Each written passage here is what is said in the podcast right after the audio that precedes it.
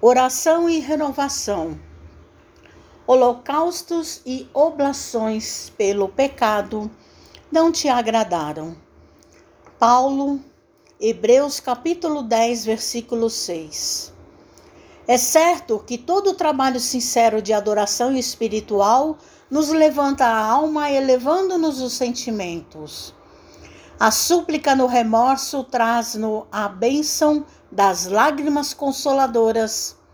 A rogativa na aflição dá-nos a conhecer a deficiência própria, ajudando-nos a descobrir o valor da humildade. A solicitação na dor revela-nos a fonte sagrada da inesgotável misericórdia. A oração refrigera, alivia, exalta, esclarece, eleva, mas, sobretudo, afeiçoa o coração ao serviço divino. Não olvidemos, porém, de que os atos íntimos e profundos da fé são necessários e úteis a nós próprios. Na essência, não é o Senhor quem necessita de nossas manifestações votivas, mas somos nós mesmos que devemos aproveitar a sublime possibilidade da repetição, aprendendo com a sabedoria da vida.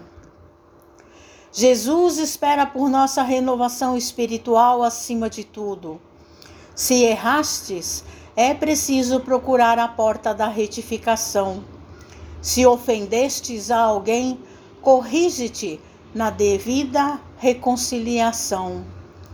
Se te desviastes da senda reta, volta ao caminho dire direito.